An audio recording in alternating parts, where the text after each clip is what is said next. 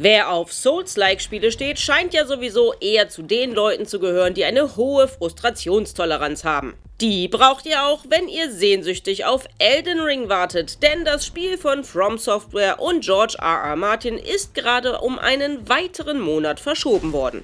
Nämlich vom 21. Januar auf den 25. Februar 2022. Doch es gibt ein Trostpflaster. Vom 12. bis 15. November findet auf PS4, PS5, Xbox One und Xbox Series X und S ein Closed Network Test statt. Um euch als Teilnehmer zu bewerben, müsst ihr auf die Website von Bandai Namco gehen, dann ein bisschen runterscrollen und auf den Link klicken, um auf die Registrierungsseite zu kommen. Viel Glück!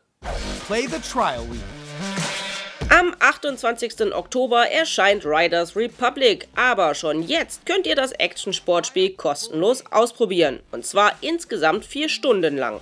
Das Testangebot gilt für alle Release-Plattformen, also jeweils die beiden Playstations und Xboxen sowie für PC und umfasst etliche verschiedene Modi sowie spezielle Challenges. Falls ihr euch dann die Vollversion kauft, könnt ihr euren Spielfortschritt natürlich behalten. Halloween steht vor der Tür und falls ihr es noch nicht mitbekommen habt, im Januar erscheint nach elf Jahren Leinwandabstinenz ein neuer Scream-Film. Deshalb läuft aktuell eine Koop mit Call of Duty, denn in Warzone und Black Ops Cold War ist The Haunting gestartet.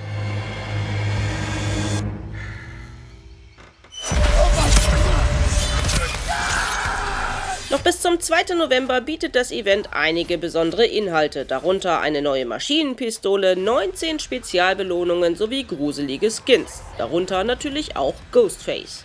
Dazu gibt's in Warzone den zeitlich limitierten Modus Geister von Verdansk, während es für Black Ops Cold War gleich drei neue Modi, eine neue Map und auch eine neue Zombie-Map gibt.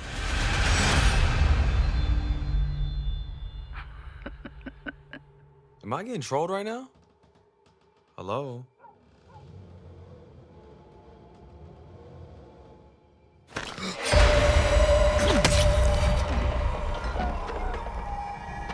Du weißt nicht alles, Junge.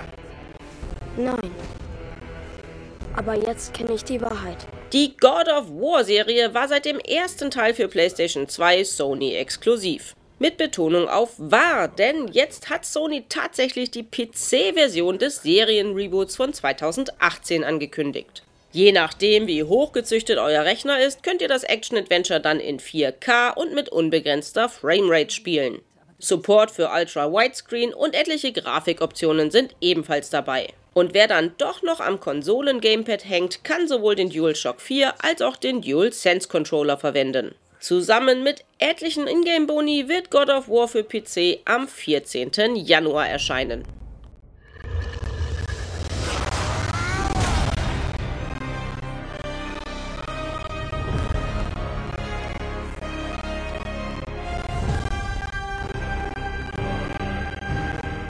Ach, welche Überraschung! CD Projekt Red hat mal wieder zwei Releases verschoben, nämlich die Next-Gen-Releases von Cyberpunk 2077 und The Witcher 3 Wild Hunt. Nach dem desaströsen Launch von Cyberpunk Ende letzten Jahres will man wohl lieber auf Nummer sicher gehen. Deshalb gibt es auch erstmal keinen konkreten Ersatztermin für die PS5, Xbox Series X bzw. S-Versionen. Angepeilt wird das Frühjahr 2022.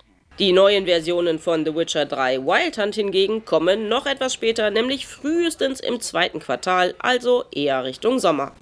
Das Indie-Game Dorfromantik ging ja zu seinem Release im März ab wie eine Rakete und hat seitdem etliche Awards abgeräumt. Auch wir Vorzocker haben euch Dorfromantik gezeigt. Das Video mit Chris findet ihr natürlich auf unserem Kanal.